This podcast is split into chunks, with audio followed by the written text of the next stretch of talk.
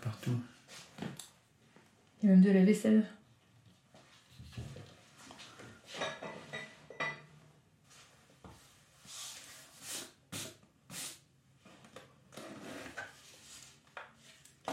Il y en a des lettres. Ah, mais oui. Ah, c'est mon. Ah oui, c'est le frère de mon arrière-grand-père. Il s'appelait Louis Delem. Et en fait, il a vécu à Madagascar. Il était missionnaire là-bas. Il lui est arrivé plein de péripéties. Il, a eu plein d'aventures. Il a notamment fait un naufrage. Il raconte tout dans ses lettres. En fait, là, il n'y a que quelques lettres, mais il y en a plein d'autres chez mon cousin éloigné, Gérard de l'Écluse d'Elem. Alors, je m'appelle Gérard de l'Écluse et je suis un, un arrière-neveu du, du, père Louis Delem, qui était missionnaire d'abord en Afrique, puis ensuite à, Madagascar. Et euh, le hasard a fait, euh, un heureux hasard d'ailleurs, euh, que nous avons retrouvé l'ensemble de sa correspondance, donc qu'il avait envoyé à ses parents qui habitaient Roubaix à l'époque, entre 1880 et 1913, 800 lettres pratiquement qui ont été retrouvées intactes. Et puis, il s'avère qu'on a retrouvé aussi un document de presse qui faisait état d'un naufrage euh, important d'un bateau hein, qui faisait la liaison entre, entre Marseille et, Madagascar. Et euh, ce naufrage, le père d'Helem était, euh, était présent dans ce, dans, ce, dans ce bateau et il a raconté, je dirais par le détail, cette nuit d'épouvante de naufrage.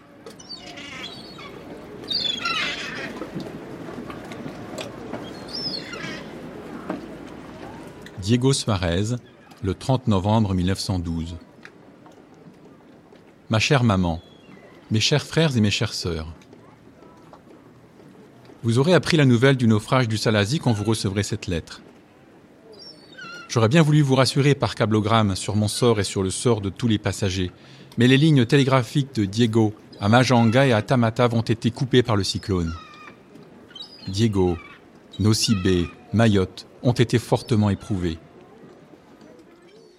Après différentes escales, notamment à Djibouti, à Zanzibar, et de Zanzibar, le bateau est arrivé à Diego Suarez, qui était le grand port, hein, le grand port militaire hein, de, Madagascar, sur la côte nord.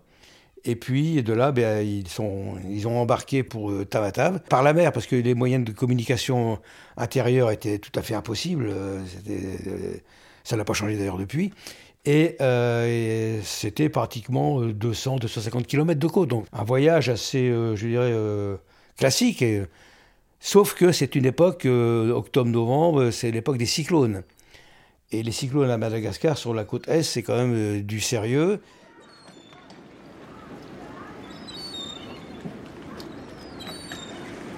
Ici, beaucoup de maisons ravagées, presque tous les toits emportés, des blessés, des morts. On a déjà relevé près d'une centaine de cadavres sous les décombres. Pourra-t-on évaluer le nombre des victimes de ce terrible ouragan? Aussi, à la vue des ravages causés sur Terre, à la nouvelle de tant de vies sacrifiées, nous, naufragés, nous nous sentons plus redevables encore à la divine providence qui nous a sauvegardés. Le samedi 23 novembre, vers 10 heures du soir, le Salazie sortait de la baie d'Antsiran pour faire route vers Tamatave. La mer était houleuse, mais rien ne faisait prévoir la tempête.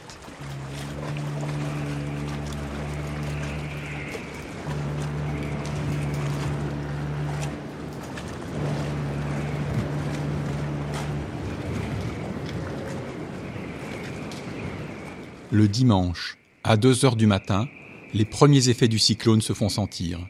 Tangage et roulis formidables. Pas de cuisine possible, les magasins d'approvisionnement sont inabordables. On jeûne tout le temps que dure le cyclone, c'est-à-dire 20 heures et plus. À 8 heures du matin, les lames atteignent déjà 8 à 10 mètres de haut.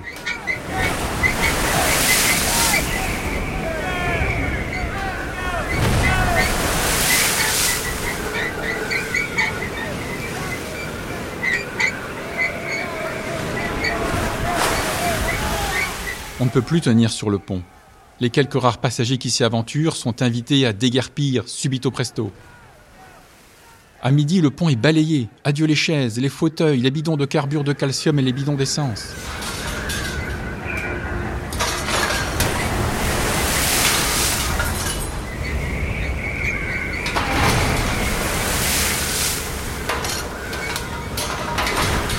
Une automobile fortement amarrée a tous ses liens brisés et passe par-dessus bord. Le vent contre lequel nous luttions allait croissant. Il arriva à avoir une vitesse de 250 km à l'heure. Les lames atteignirent de hauteur de 40 mètres. Elles soulevaient à chaque instant le navire qui faisait entendre de sinistres craquements en retombant au milieu des flots.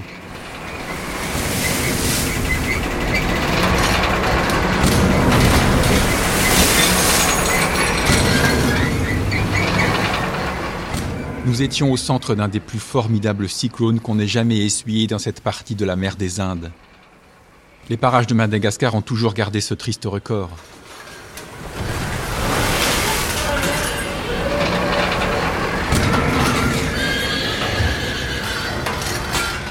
À midi, notre navire avait subi de fortes avaries. La mâture était réduite en miettes, les cabines de pont défoncées par les vergues et les mâts brisés.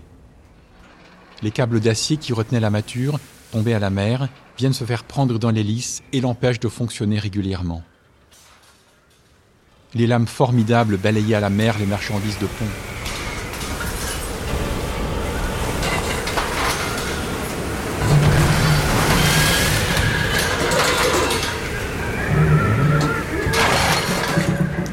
La violence des flots est telle que l'eau pénètre sous forme de pluie par les interstices des sabords fortement verrouillés. Depuis longtemps, toute la vaisselle a dégringolé des armoires.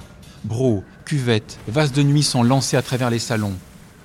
L'on ne peut plus faire un pas qu'en se cramponnant aux tables et aux fauteuils vissés sur les parquets. Couché dans son lit, le passager n'est plus qu'une navette qui fait le va-et-vient. Il doit mettre son oreiller entre sa tête et le chevet de son lit pour ne pas être blessé.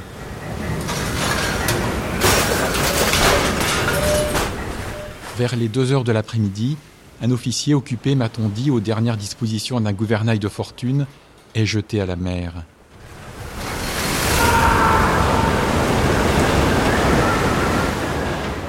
Emporté par une lame de 40 mètres de haut. Blessé, étourdi par le choc, il n'a fait aucun effort pour saisir les bouées lancées à son secours. Un cri, ce fut tout. Il disparut dans les flots j'ai célébré pour lui le saint sacrifice. À trois heures, le Salasi était privé de tout moyen d'action. Son hélice enlacée par les câbles d'acier, gouvernail avarié. Trois chauffeurs devaient soutenir un de leurs compagnons pour pouvoir de temps à autre jeter une pelletée de charbon dans les fourneaux. Aussi la pression devenait insuffisante pour tenir contre la lame. Des paquets de mer formidables passant par-dessus bord s'engouffrèrent alors dans la machinerie.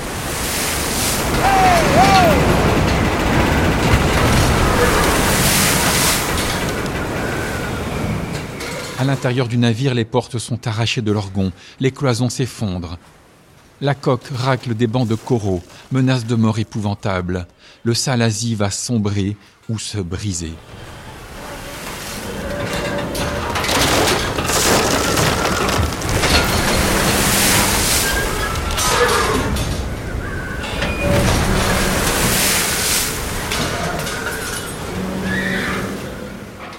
Durant la tempête, six chaloupes sont emportées. Les porte-manteaux qui les soutiennent sont tordus, brisés. À 7 heures du soir, les tuyaux de vapeur éclatent sous le poids des cloisons qui s'effondrent et peut-être sous l'influence des trompes d'eau glaciale qui sont déversées dans la machinerie. Heureusement, la pression ne dépasse pas 3 kilos. À cause du roulet formidable, me dit l'ingénieur en chef, les chauffeurs ne parviennent plus à alimenter les fourneaux, sans quoi, avec une tension de 5 kilos, les chaudières auraient sauté et nous étions perdus.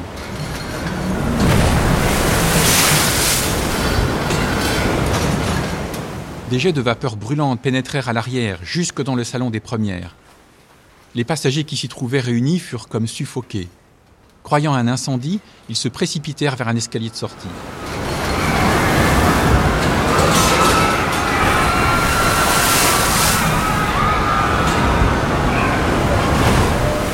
Mais les lames qui vinrent déverser par cette ouverture une énorme quantité d'eau condensèrent les vapeurs et rafraîchirent les passagers.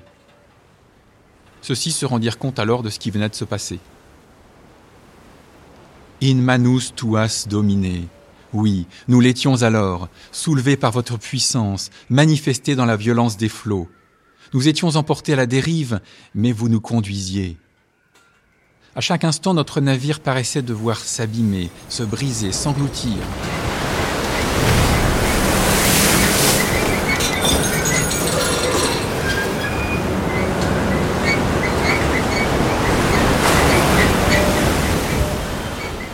Quel sinistre craquement, quelles heures d'angoisse, et en même temps quelle grâce de paix, de calme au fond du cœur. Quand la coque de notre navire grinçait sur les récifs, ne nous paraissait-il pas que vous palpiez nos cœurs? On m'appela alors pour entendre quelques confessions. Plusieurs hommes de bord, entre autres, réclamèrent ce service. Les mères embrassèrent leurs enfants comme pour la dernière séparation. Malgré la terreur, le calme de tous les passagers était admirable je promis trois messes en faveur des âmes du purgatoire et une messe en l'honneur de Saint François Xavier si nous échappions à la mort. Il était environ 9 heures du soir. Soudain, un choc formidable se produisit.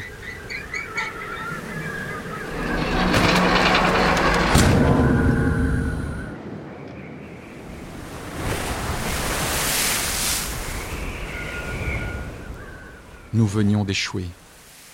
La proue du navire s'était enfoncée dans un banc de sable et la quille était calée dans un banc de corail.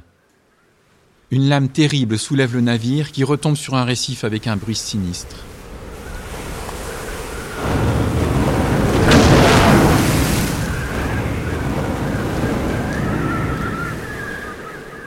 Moment d'épouvante. Vie ou mort? Le Salazie est arrêté dans sa marche à la dérive. Mais toute la nuit, des lames formidables viennent battre ses flancs à tribord avec un bruit de tonnerre.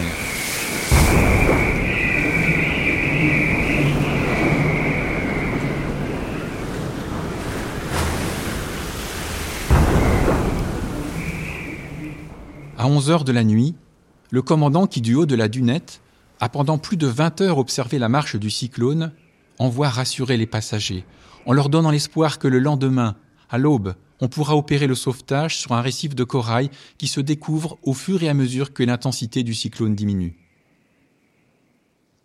Le lendemain, de fait, à 8 heures du matin, on commence à débarquer les femmes et les enfants sur le récif qui vient d'être balayé par le cyclone.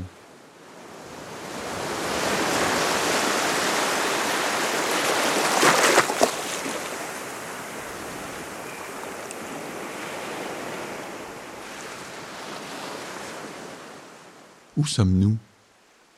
Une première reconnaissance est infructueuse. L'embarcation chavire sur les récifs. L'officier qui la commande est jeté à la mer avec ses hommes, mais personne n'a péri. La reconnaissance du lendemain a plus de succès. L'officier revient le soir, il a pu se mettre en relation avec un poste militaire. Des lettres ont été envoyées à Diego Suarez, distant de 80 km. Le mercredi, troisième jour après l'échouage, deux embarcations nous ravitaillent d'eau douce. Les récifs de Nosicamba en font totalement défaut. Aussi, nous en avions été presque privés pendant deux jours. Nous étions réduits à aller recueillir celles qu'on trouvait après la pluie, dans les creux des rochers ou dans les poches des tentes qui nous abritaient.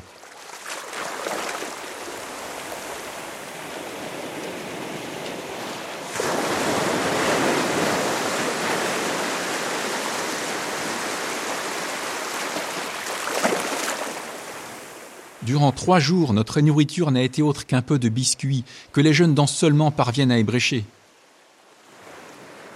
Enfin, le quatrième jour à l'aube, trois navires apparaissent à l'horizon pour venir recueillir les naufragés.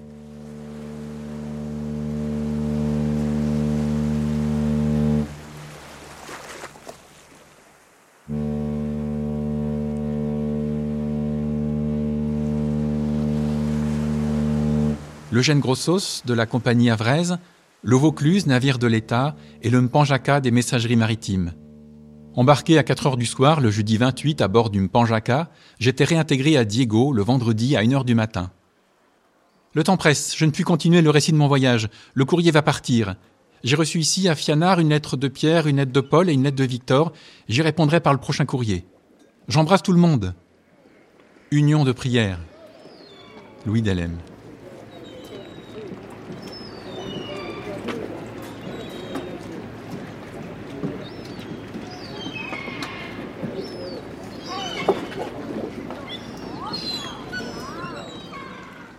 Le père Louis Delem est décédé le 19 janvier 1913 à l'âge de 47 ans, seulement deux mois après le naufrage du Salazie qui l'avait fortement éprouvé. Sa dernière lettre se termine par Mon cœur n'aura jamais d'oubli pour ceux que je dois aimer. Le père Louis Delem, naufragé du Salazie, une création sonore documentaire d'Olivier Pichard. Réalisation, prise de son, montage et mixage, Olivier Pichard. Avec les voix de Théali Delem, Gérard Delécluse, Olivier Pichard et Amandine Bial. Remerciements aux auteurs des effets sonores, à Martin, Laura et Martine Pichard.